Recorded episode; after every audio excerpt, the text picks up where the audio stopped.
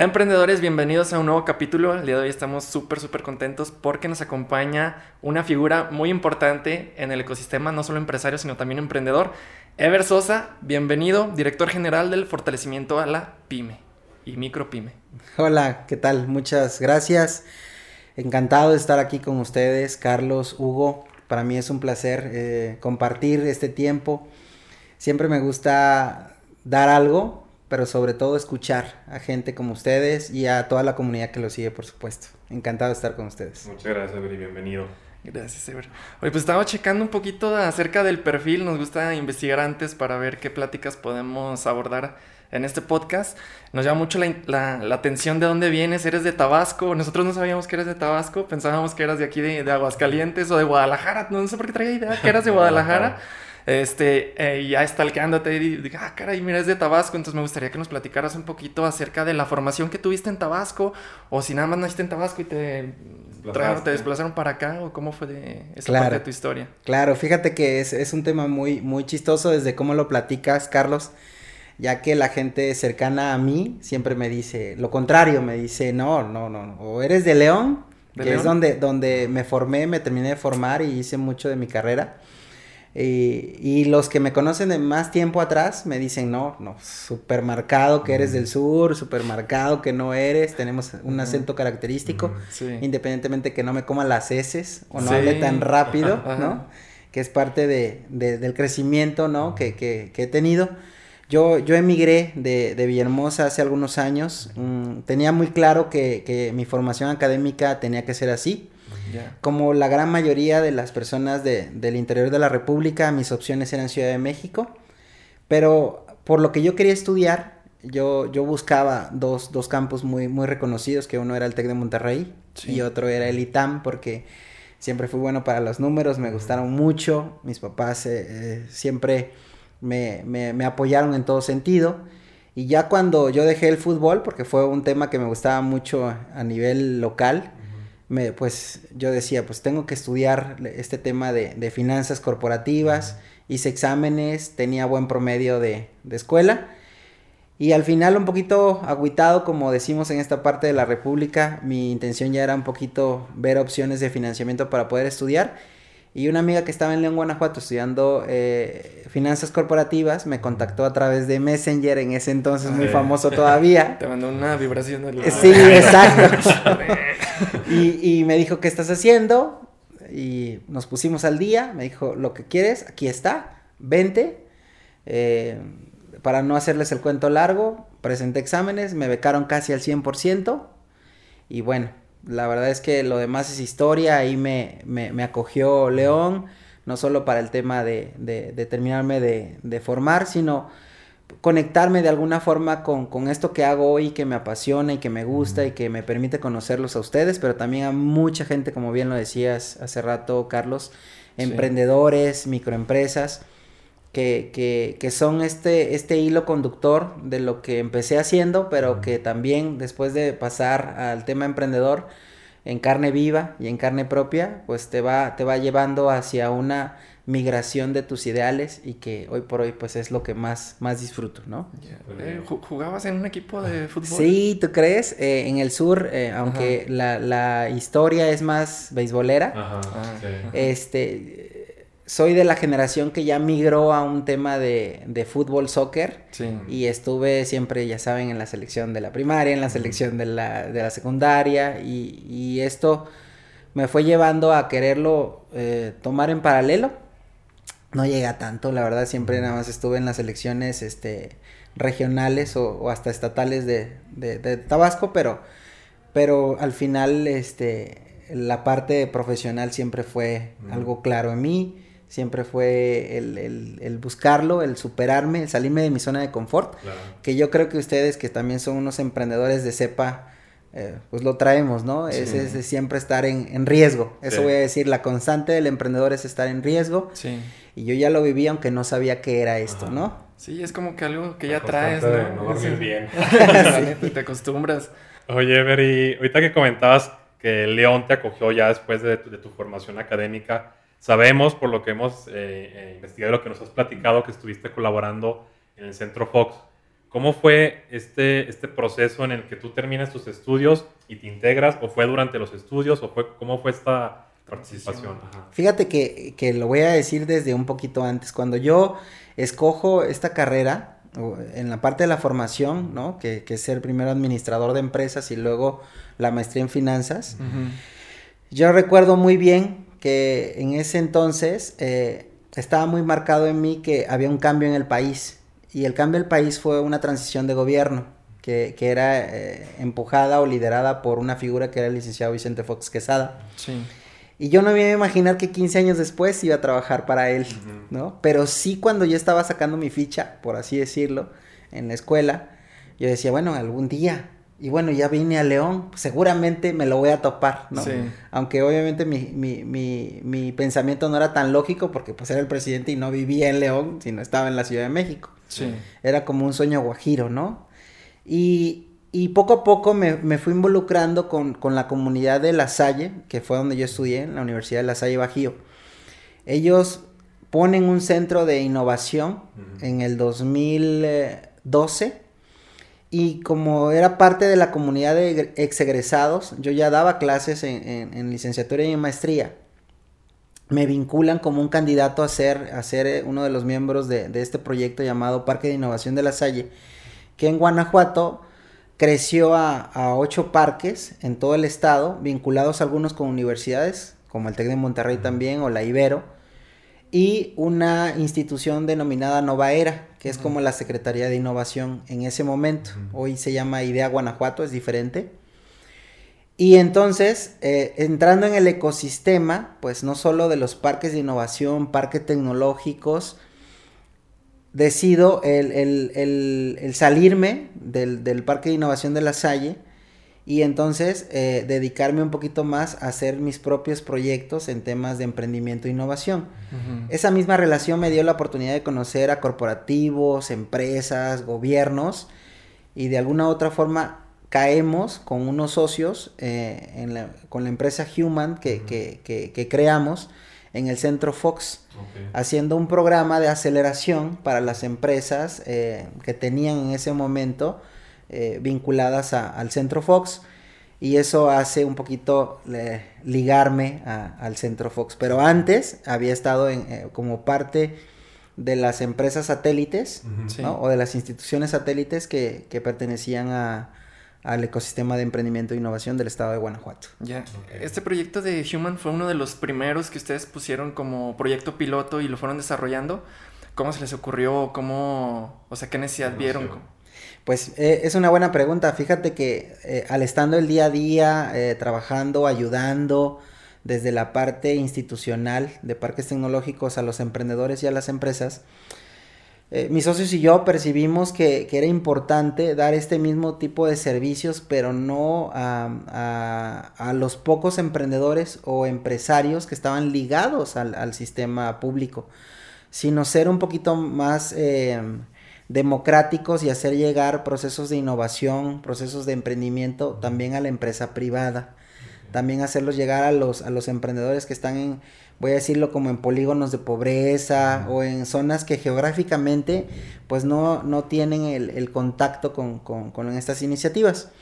Y nosotros mismos fuimos desarrollando unos programas, obviamente con el, con el desarrollo de metodologías, creando nuestras propias metodologías y haciendo procesos un poquito pues más eh, fáciles de llevar, pero sobre todo que dieran resultados inmediatos, que se vieran de manera inmediata con las empresas.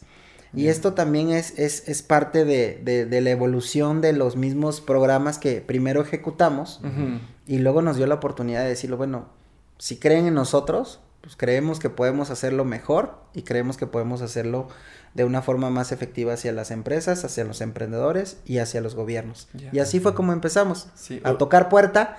Obviamente nos ubicaban, que primero éramos internos, ¿no? y después decíamos, no, pues como el meme, ¿no? Otra vez yo, aquí estoy, me enteré, ¿no? Que, ya necesitabas de nuestros servicios. Y así fue un poquito, ¿no? Eh, teníamos ese contexto, ya nos conocían en, el, en, el, en el, ecosistema Y bueno, de ahí en adelante fuimos evolucionando. Iban trabajando como los dos proyectos, el de Human y mientras ustedes estaban inmersos en el proyecto del Centro Fox, los dos iban caminando a la par. Así fue, ah, exactamente, Carlos. Eso, eso fue el, crecimiento, ¿no? De, de, los proyectos. Teníamos ya proyectos también de emprendimiento en, en el estado de Guanajuato, pero empezamos a, a abrirnos puertas en Jalisco, también con gobiernos, tanto estatales o municipales, ¿no? O regionales. Este, si teníamos alguna intervención en la, en el, aquel entonces la Semana Nacional del Emprendedor, pues ahí seguíamos conectados de alguna forma con otros miembros del ecosistema. Sí. Y, y, eso nos hacía, pues ya ahora tocar la puerta, pero con Human. Y en Centro Fox eran muy claros nuestros proyectos, ¿no? Eran proyectos de agronegocios, eran proyectos ejecutivos, eran proyectos de congresos, y eran algunos proyectos que todavía hasta hoy puede ser tabús, que eran derivados de eh, spin-offs que se tienen en el, en el, mercado del, cannabis. Ya. Y luego, ¿cómo era tu interacción o cómo fue la interacción que ustedes tenían con el expresidente? O sea, ¿de qué manera ustedes interactuaban? O... Trataban directamente con él, o sea, si había una... Sí, sí, la verdad es que eh, era una interacción muy, muy padre, Hugo, porque al principio, pues, este, era cero, él siempre ha sido como cero protocolos. Él era de reunión de que estoy en este momento, quiero plantearles una idea de lo que quiero hacer. Ustedes que son mi equipo joven de desarrollo de proyectos, denme ideas, los apoyo y luego nos sentaba con gente que eran los impulsores de los proyectos, era la iniciativa privada, eran líderes de opinión, eran también líderes este, de un tema tal vez político, ¿no? Expresidentes pero que al final esa cachucha la dejaban de lado y asumían un mismo objetivo que era el proyecto para poder canalizarlo, para poder eh, echarlo adelante y poder tener obviamente algo tangible. Él era mucho de eso, él era ustedes se acordarán, era sus eslogan, por eso era de hoy, ¿no? Sí, de hacer las cosas ya. Exacto, y, es así, ¿no? Es una persona que nunca descansa, que nunca duerme. Es una persona mayor, tiene 79 años y, y, era mucho esa interacción, Hugo, Carlos. Era tenerla directo con él y era presentarles opciones y opciones y aterrizarlas. Oye, ¿cómo, ahorita que comentabas, digo, 79 años, este, y que él ahorita está en la industria del, cannabis o de la industria canábica con la parte del CBD y con toda esta nueva empresa que, que está formando. Y lo, y lo comentabas hace un momento, ¿no? Que estos temas tabú que en México, y creo que hasta la fecha todavía es un poco... ¿Cómo ha sido o cómo, cómo ves tú? O digo, porque se me hace curioso, ¿no? De repente el expresidente Vicente Fox, que esté como el principal figura en, en este tema, ¿no? En este, en este tipo de empresa ¿Cómo tú has visto este crecimiento o cómo fue para ustedes cuando estuvieron dentro del Centro Fox la manera en que el, pues, el emprendedor o el empresario adoptaba este nuevo pues, oportunidad o ventana de negocio, ¿no? Sí, fíjate que lo vimos eh, como también lo veían las empresas internacionales que lo buscaban al licenciado. Eh, ellos veían en él una, un líder de opinión, pero sobre todo también veían alguien que había empujado desde hacía muchos años atrás cuando, cuando estaba en, en, la silla política, este tema. Él fue un precursor. estamos hablando de 20 años atrás. Entonces, eh, empresas internacionales que ya en sus países estaba legalizado el tema del CBD o el uso de la, de la marihuana, no solo en un tema medicinal, cosmético, sino también para temas recreativos. Y decían, bueno, te necesitamos precisamente estos early adopters que ya estaban en, el país y que podían sumar hacia una cultura. Realmente e, ese era el tema. como yo les decía, se sentaban en una misma mesa, lo buscaban para que él fuera un portavoz y que fuera rompiendo la barrera que hoy todavía existe desde el desconocimiento. ¿Por qué? Porque se ha dado ya certificaciones a empresas, no solo extranjeras, sino mexicanas, que incursionan en el mercado y que económicamente pues es un potencial muy grande de negocio, pero sobre todo que es algo efectivo para el tema que lo quieras tratar. Como ya decía, desde un tema cosmético, desde un tema que me aporta más hacia el tema medicinal o en, en, su momento, por supuesto, en otros países a un tema de recreación que, que, que no está peleado, pero que nosotros todavía tenemos un, un rezago en ese tema, ¿no? Sí. Pero ese era mucho de lo que, de lo que se veía, esa era mucha de la interacción, esa era mucha de la filosofía, ¿no? Primero ver el tema empresarial, de emprendimiento, de innovación, de, de qué me aporta y, y, el papel que jugaba en ese momento el presidente era ese. Nosotros, este, como su equipo de desarrollo, pues lo que hacíamos era generar, ¿no? Ideas de negocio en, en torno de, de ese tema.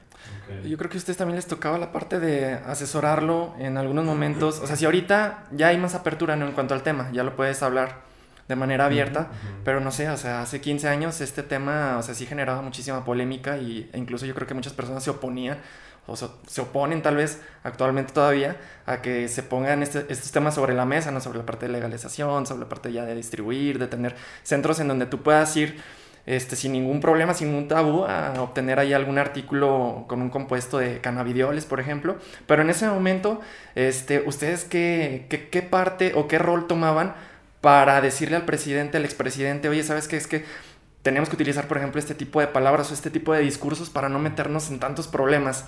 Si ¿Sí les tocaba ese, esa parte, así como decirle al presidente, sabes que mejor hay que manejarnos por otro lado, o no por otro lado, sino con otro tipo de discurso Una para... Estrategia de comunicación. Ah, Fíjense que en el tema de la estrategia y comunicación, nosotros nos, nos, nos acercábamos también con, con agencias especializadas, con, con, gente que tenía pues todo, todo un contexto no solo nacional, sino global, aparte de ser especialistas en temas de comunicación, en donde realmente nos enfocábamos más en ver, es en ver oportunidades de negocio, ¿no? Yeah. Que es nuestro tema, que es lo que, lo que nos gusta a nosotros, ver emprendedores, contactar emprendedores, contactar personas que en el caso de, del cannabis lo hayan utilizado, haya sido de beneficio para ellos, porque al final no solo en el tema de cannabis, sino en cualquier tema empresarial o de vida, lo que realmente replica en la mente de las personas, pues es el, el, el, el caso de éxito, uh -huh, es, claro. es lo que realmente eh, haya hecho una diferencia en la vida de las personas. Y ustedes como emprendedores lo saben bien,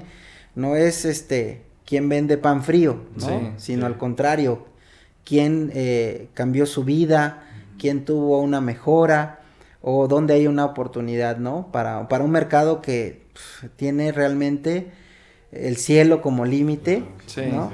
Y que hay mucha innovación, ¿no? Así como en otros sectores. Ese era mucho de nuestro papel, eh, Hugo y Carlos, más que el tema de, de comunicación, que ahí también nosotros ten, teníamos ideas, aportábamos, pero realmente la gente especializada era la que, la que entraba ahí.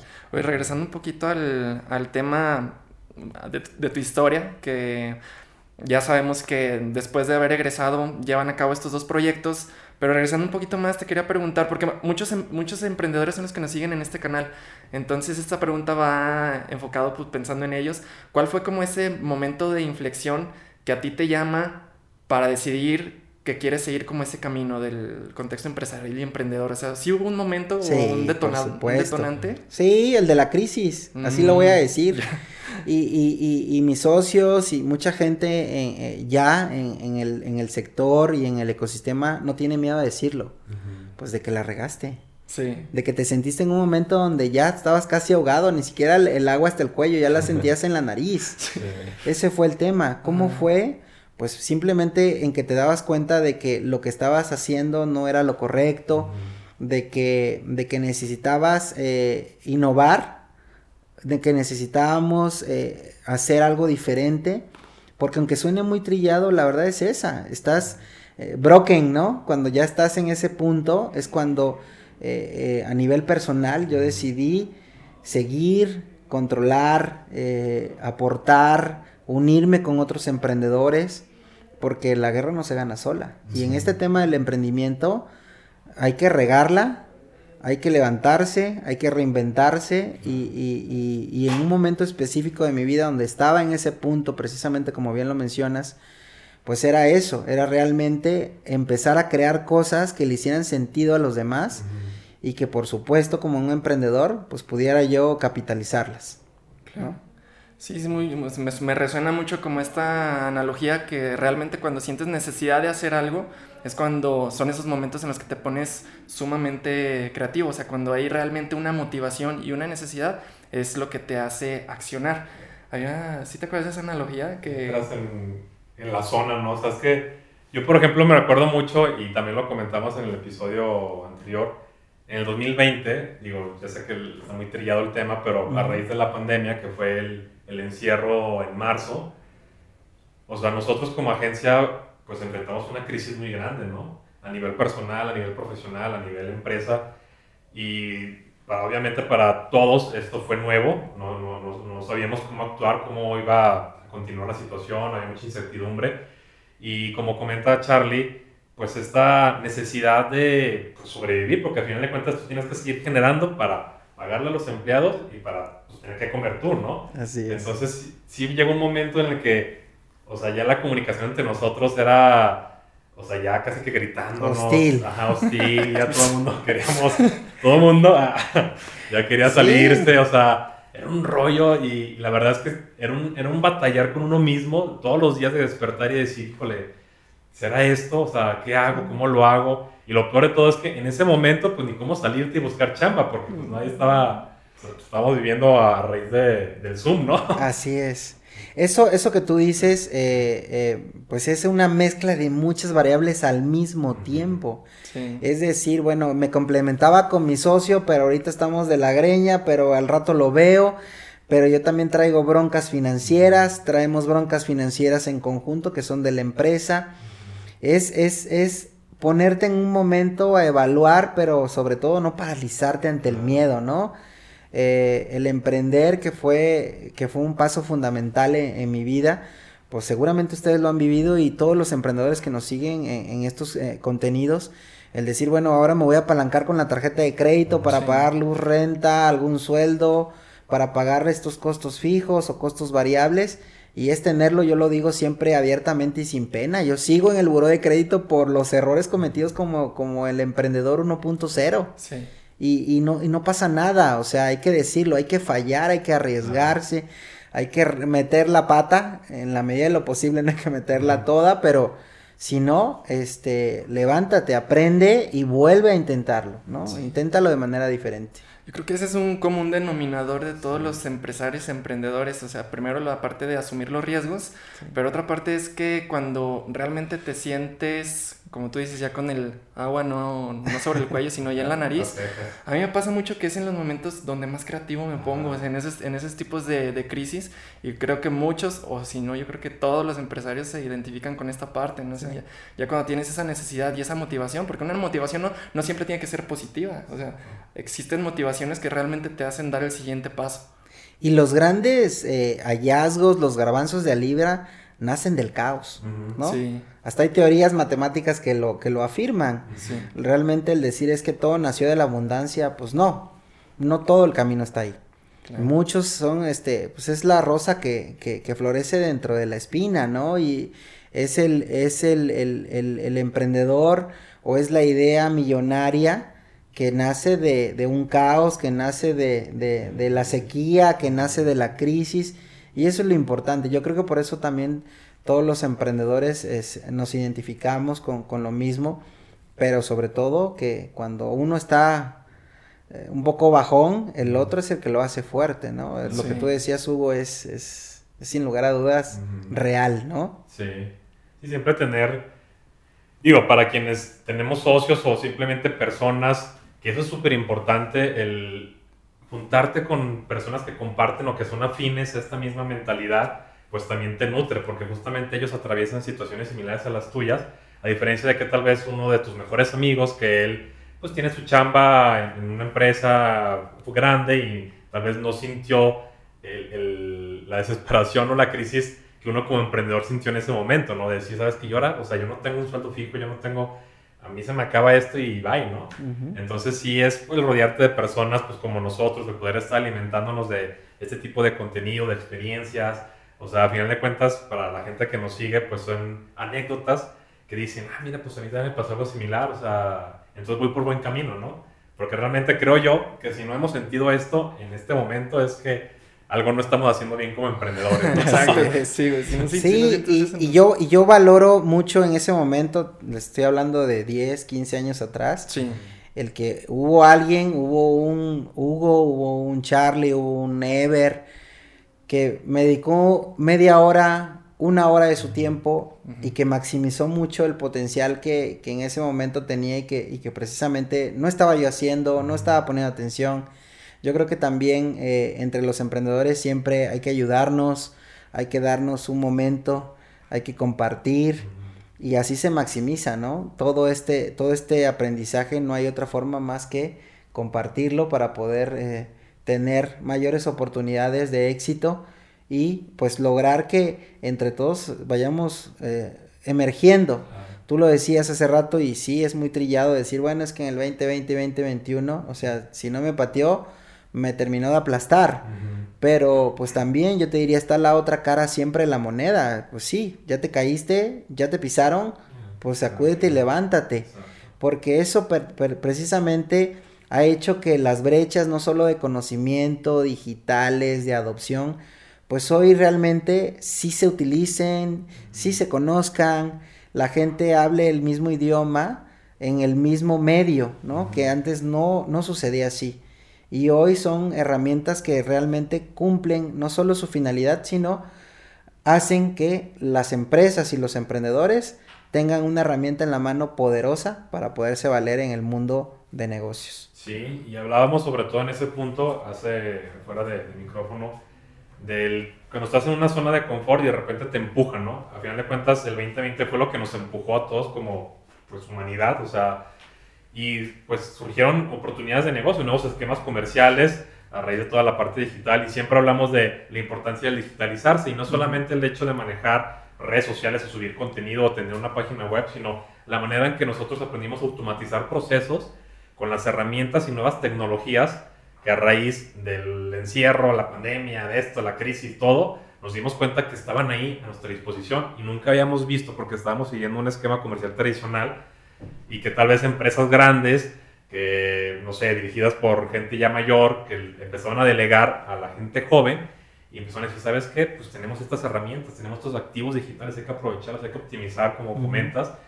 Y de esta crisis, pues obtener una oportunidad de crecimiento. Y digo, fue el caso, así como muchos, lamentablemente, ahí quedaron en el camino, muchas otras, o sea, se dispararon y se fueron para arriba. Así es. Fíjate que un tema muy importante, que tal vez pueda ser algo difícil como un concepto, pues yo le digo es la huella digital, ¿no? O sea, es estás o no estás, ¿no? Eh, no solo un tema de redes sociales eh, de manera individualizada, sino hoy cómo las utilizo como algo para vender mi imagen, para poder hacer negocio, para conocer otras personas. Que ese fue el principio básico de, las redes sociales. Primero conoce, ¿no? Sí. Crea una red de amigos. Sí. Crea una red en donde compartas tus gustos y preferencias. Y después fue expandiéndose a un tema de ahora ya no lo hagas así, ahora compartimos conocimiento. La etapa 2.0. Y después no solo conocimiento, ahora aportamos, creamos, digitalizamos corremos esa misma carretera digital y por eso digo que es tu huella que tal vez en 50 años cuando ya no estemos en este plano, pues dirán, bueno, es que ahora en lugar de irme a un registro civil, e irme a un registro como más tradicional, más, más bien veo todo lo que hiciste, suena un poquito como a como a cosas del mañana, pero realmente es lo que hoy todo, todas las personas las utilizan, ¿no? Incluso hasta se van a abrir como nuevas oportunidades, por ejemplo, para universidades. Yo estoy seguro que se van a abrir nuevas carreras orientadas a la parte de comunicación. Estábamos hablando la otra vez, este, Hugo y yo, sobre algunas carreras que podrían traer así como un nuevo boom y una de ellas son este, licenciados en letras y otra será mezclado con comunicación, mezclado con la parte de cinematografía y los licenciados de, en artes escénicas.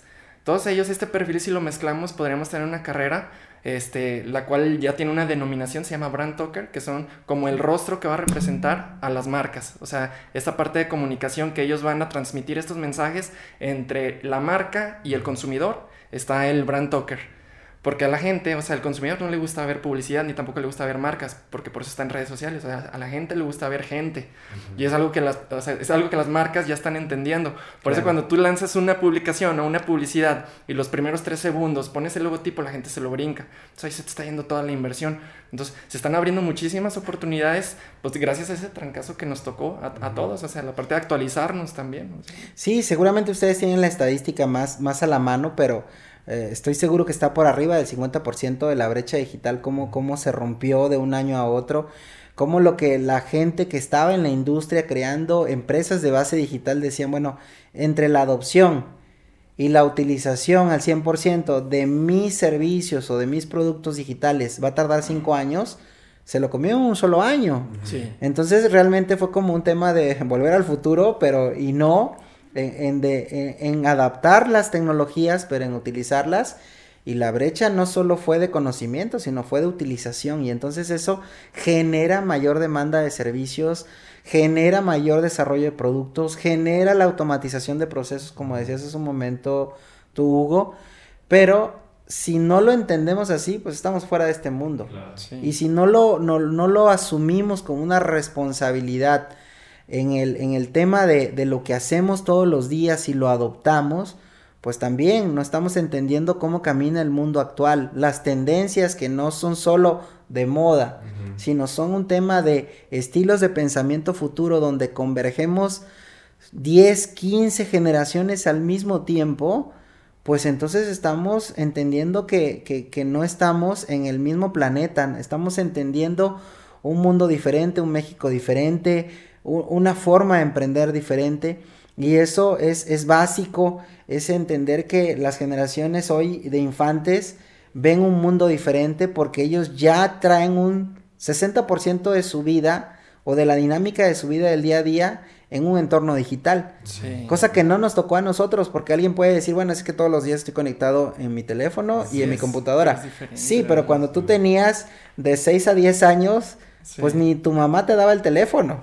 Entonces, digo, esto es algo que lo decimos un poco a manera de analogía, pero que representa el día a día y representa muchísimas oportunidades, muchísimo bienestar para, para toda la sociedad, no solo a los emprendedores y a las empresas, al final se nos regresa, al final es como recibimos nosotros también una competencia de servicios, de productos que nos pueden dar la oportunidad otra vez de seguir demandando cosas padres, cosas de tendencia, desde lo más elemental, ¿no? Desde decir, bueno, es que yo ya no consumo temas, este, de, de, de productos que vienen con químicos. Bueno, está padre, ¿no? Entonces demandas más, más temas orgánicos, más desarrollos, hasta que el que te dice, no, bueno, este, es un tema de cultura, ¿no? O sea, si ustedes se suben a, su coche y suben al sobrinito o al hijo de tres años, seguro, y si ve que no te pones el cinturón, lo primero que te va a decir, ¿y por qué no te pones el cinturón? Sí. Por eso hablo de un tema de estilos de pensamiento futuros, que para ellos es totalmente eh, claro, totalmente eh, normal el decirte no me mientas, y si me mientas olvídate de mí, ¿no? Eres una marca entonces no me digas que con letras chiquitas venía en la parte de atrás de la caja el que traías un tema de que era nocivo, no, es que me lo tienes que decir de frente y no rebuscarle. Sí. Claro. Entonces son cosas interesantes que yo creo que todos los emprendedores deben de tener muy claro si es que se quieren arriesgar a este tema, porque también otra cosa que, que siempre decimos, ¿no? Es, no tengas miedo a fallar, pero también no tengas miedo a decir las cosas. Claro el emprender no es para todos, aunque en las escuelas ya viene a un tema un poco trillado, muy teórico, sí, todavía. Sí. Eh, y en programas de gobierno y en programas este, de empresas, pero el emprender no es para todos, sino para muestra un botón, ustedes díganme cuántas veces no quisieron tirar la toalla. Uh. sí. sí, y fíjate que es una frase que yo siempre digo, que todo el mundo puede emprender, pero no todos son para emprender. O sea, que es justamente pues, lo que dicen, ¿no? Realmente es un camino complicado, es lleno de retos. Hace un par de semanas escuchaba un, un fragmento que hablábamos de Salinas Pliego y le preguntaba, digo, pues sabemos que es un empresario de talla internacional, ¿no? Y le preguntaban que, qué, o sea, si él se consideraba ya como un empresario consolidado y dijo, no, yo me considero un emprendedor porque siempre estoy en constante crecimiento, formación y por más que tenga ya mi empresa consolidada o ya firme o desarrollada, siempre va a haber un reto nuevo que me va a orillar a emprender nuevas ideas de negocio para salir adelante.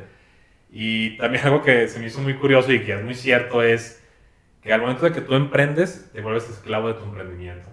O sea, muchas veces uno dice, no, pues yo quiero emprender para ser dueño de mi, propio, de mi tiempo y ser mi propio jefe y andar de vacaciones todo el día. Y pues, la verdad es que no.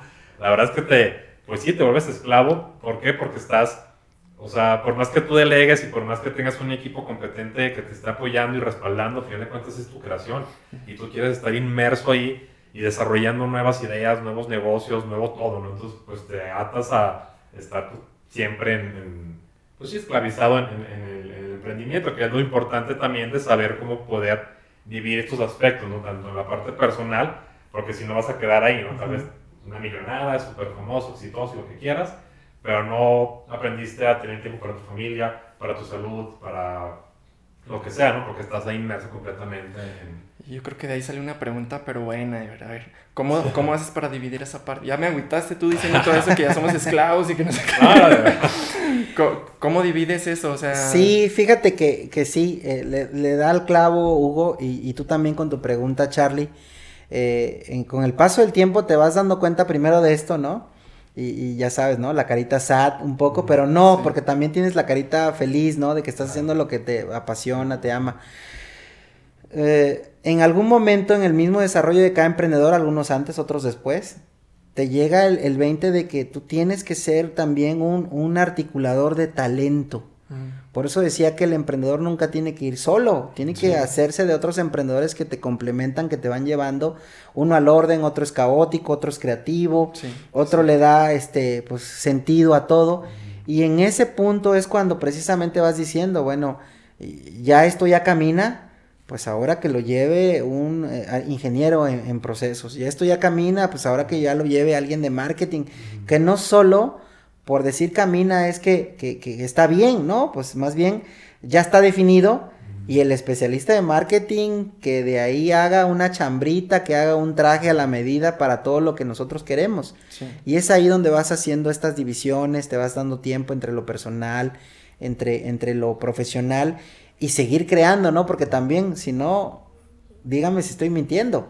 Ya cuando ya sentimos que algo va caminando, ya, ¿qué queremos? Pues ahora ya estoy pensando en otra en cosa. Otra cosa. Sí, sí, sí. Ya estoy pensando en otro modelo de negocio, ya estoy pensando en algo diferente. Entonces, el, nos moriremos seguramente así, con ese ADN que tenemos.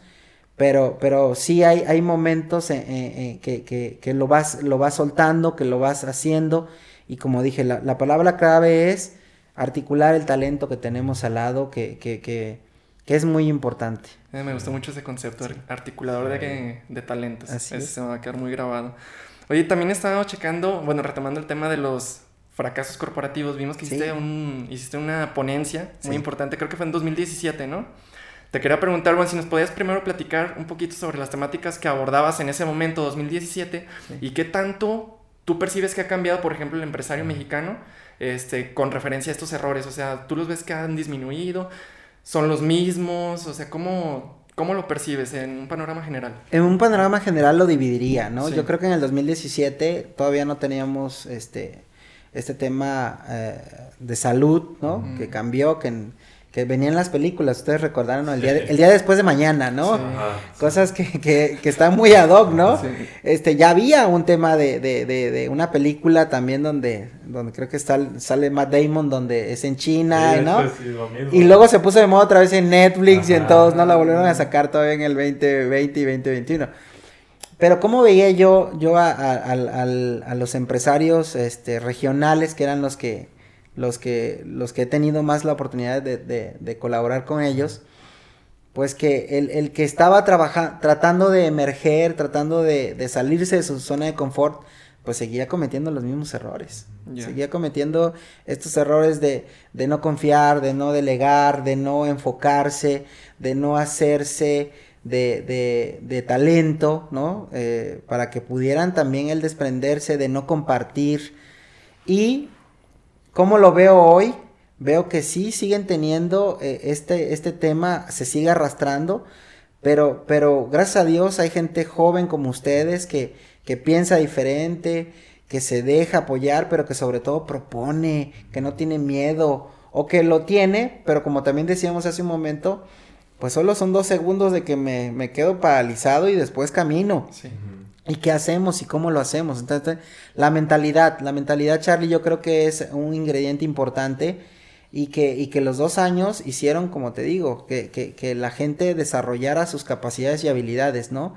Yo creo que sí, muchas pymes murieron a sí. nivel nacional, pero otras tantas, este, se reinventaron, ¿no? Sí, completamente. Este, y en el tema, por ejemplo, que es también geográfico, pues se puede ver, ¿no? Sigue siendo punta de lanza con la unidad de trabajo, con la articulación de talento y con la articulación de programas desde la iniciativa privada y de gobierno, porque también lo hacen bien, no, todo está mal. Eh, es el, poder dar esas, esas oportunidades a la, comunidad emprendedora de poder participar, concursar, hacerse de dinero, hacerse de un sistema de financiamiento más sano, proponer opciones que no tenía la gente que quería emprender a nivel regional, no solo a nivel norte del país. Y bueno, también el sur está haciendo lo propio, ¿no? En, en Mérida lo hacen muy bien y hay otros estados que quieren hacerlo, ¿no? Este, a mí que más me gustaría también estar participando allá en mi estado, yo cada vez que voy que, que lo hago porque toda mi familia está allá. Yo fui el único que me, que me, que migré. Este, el poder incursionar con proyectos importantes para Sí. poder, como ya decíamos hace rato, compartir un poquito la experiencia y, y- y sumar, ¿no? Súper. Ahorita estamos hablando también fuera de cámara que van a retomar este proyecto de, de Human. ¿Nos puedes contar un poquito más? ¿Podemos profundizar sobre Claro. qué evolución esperamos, por ejemplo, para este, para este nuevo proyecto? No es nuevo proyecto, más bien de retomar el proyecto, pero evolucionado. Sí, esta, esta nueva etapa de Human eh, lo, que, lo que traemos claro mis socios y, y- y sus servidores es poder eh, reintegrarnos eh, al ecosistema en, en estos estados del centro bajío del país, poder eh, hacer programas de innovación con la iniciativa privada, con empresas, con corporativos, con eh, sectores tradicionales, ¿no?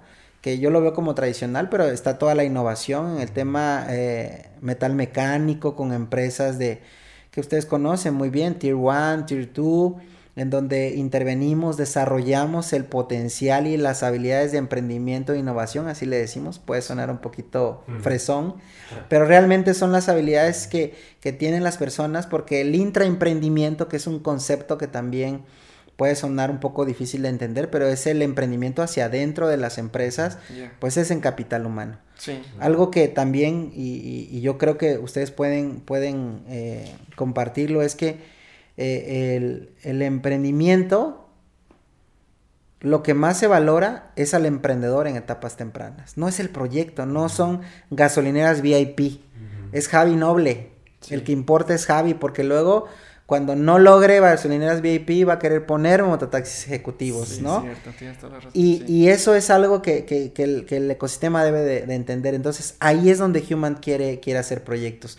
Con estos chavos, con estas comunidades, con estos sectores, con estas empresas, desarrollando habilidades del- de, los, de los trabajadores de las empresas que ya mencionaba, pero también a nivel eh, instituciones públicas, ¿no? En donde nos sumemos y nosotros digamos, te volvemos a, a crear un programa tipo hackathon, tipo Startup Weekend, en donde tú descubras talento, lo pulas ya dentro de tu empresa y generen pues nuevas ideas de negocio. Eso es lo que nos vamos a enfocar con Human, eh, principalmente en los estados que, que ya teníamos este, intervenciones en, en los años pasados, como Guanajuato, eh, Jalisco, Aguascalientes, el norte del país, y quien dice que no, pues a ver, a ver si, si tocamos la puerta también de algunos estados del sur. Súper bien. Oye, pues tuvo mucho eco eso que me acabas de, de comentar. Este, te voy a contar un poquito sobre lo que sucedió con nosotros hace como seis años, cinco o seis años, no recuerdo bien exactamente la fecha, pero eh, cuando nosotros iniciamos la agencia, eh, na- inicialmente nada más éramos tres socios. Después se integra el cuarto socio, que es prácticamente nuestro mentor. O sea, él inició como cliente de nosotros y en algún momento mm, terminamos el proyecto y nos dice, oye, este, quiero hacer algo con ustedes, quiero hacer algo con ustedes, propónganme algo. Y se nos ocurrieron puras tonterías, ¿no? o sea, que estábamos pensando, o sea, durante una semana se nos ocurrieron puras ideas, pero no sé, no, no eran buenas, ¿verdad? Entonces, este, al último, eh, tuvimos la reunión con nuestro socio actual y le, le propusimos, ¿sabes qué? Te tenemos una, una propuesta, queremos que inviertas en nuestro proyecto, porque teníamos como varias opciones, pero pues ninguna de ellas nos llenaba. Realmente lo que queremos no es tanto ni tu inversión, sino que más bien nosotros estamos buscando un mentor. Y él sin dudarlo, o sea, porque como también es una actitud de los empresarios consolidados, como que les gusta Sí. compartir y enseñar. Sí. Entonces él sin problema se unió al proyecto, aparte invirtió y nos fue dando como mucha dirección. Obviamente hubo un despegue, pero impresionante. Pero a mí lo que me causaba como cosita, o por así decirlo, era que él no tenía un retorno de inversión, porque en ese momento la agencia no daba, pues no daba, es más, apenas nos mantenía, ¿no? y yo decía, híjole, se nos va a desesperar esta, nuestro socio, se llama Jonathan. Entonces dije, híjole, lo vamos a perder, lo vamos a perder. Después de tiempo, la, agencia se estabiliza, empezamos a tener proyectos nacionales, internacionales, lo del evento, se nos empieza a ir súper, súper bien. Este, y después de esos años me doy cuenta de que, de la mentalidad que estos, estos empresarios tienen, o sea, es justamente lo que tú acabas de decir y, resonó mucho en, lo, en mí, o sea, dices, este, ellos no están, no están invirtiendo en proyectos, Jonathan estaba invirtiendo en personas. Ustedes.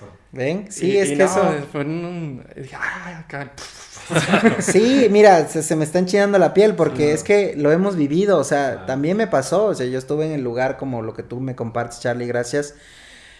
Hubo alguien que también me tocó y dije, ay, pues sí, es que es eso, ¿no? Y, siempre se repetirá, o sea, tal vez en algún status quo del universo, en algún momento no, no sea así, pero el emprendedor siempre es el emprendedor, no, no, es, no es el proyecto. El proyecto cuaja, y si cuaja, bueno, bien, y va a crecer y se va a transformar, pero es el emprendedor. Siempre va a ser el emprendedor y hay que apostarle a él. Por eso te decía hace un momento, Human apuesta por ese tipo de programas, por ese tipo de proyectos, en donde pues este, mientras nos abren la puerta, nosotros se nos va a ocurrir de manera conjunta, ¿eh? porque al hablar de instituciones, empresas, gobiernos, programas, no creas que tenemos la varita mágica, más bien así lo, así lo decimos, ¿no? Es un, es un trabajo en conjunto que, que, que se crea así el rompecabezas se, se arma eh, en, en, un valor entendido de todas las partes. ¿no? Me, gusta mucho el concepto de human. Sí, Gracias. Pues sí, la verdad que está muy interesante, está muy padre por ahorita que lo platicaba también me acordé de ese momento cuando estábamos con nuestro socio eh, mostrándole el proyecto y según nosotros una proyección financiera súper atractiva y claro. pura madre, ¿no? Acuérdense también, eh, el, el, Excel, el Excel lo soporta todo, ¿no? La proyección. Pero fíjate, o sea, tuvieron que pasar 10 años que tiene la agencia y 3, 3 o 4 que, o sea, después de que él se asoció, para ya tener pues un cierto punto de equilibrio para nosotros poder decir, ah, ok, ya es como tal, pues un negocio que se puede mantener bien, digo, tampoco es como que, pero pues ahí va, ¿no? Va encaminado.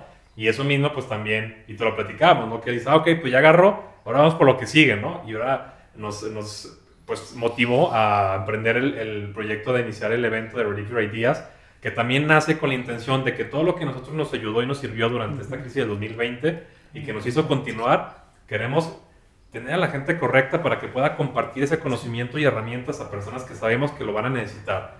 O sea, a mí me hubiera gustado el poder asistir, digo, en ese momento yo creo que virtual, ¿no? Pero una, una, un evento, una ponencia, una plática de alguien que ya sabes que estás atravesando por esto, pero puedes salir adelante con esto y decir, o sea, que te prenda el foco y decir, no manches, o sea, sí es cierto. Entonces, con esa intención, pues también animarnos al reto, ¿no? Porque al final de cuentas, pues es un reto para nosotros, que gracias a Dios, pues se lleva caminando pero pues salir de la zona de confort, también estar pues en cierta manera seguro, tener la seguridad de que te estás apoyando de personas con más experiencia o con otro perfil, ¿no? Que es el, el, creativo, el impulsivo, el sensato, el esto, el otro, ¿no? Pero a final de cuentas pues todo se complementa en un perfil pues universal, ¿no? Que te ayuda a que los proyectos fluyan y vayan, vayan caminando.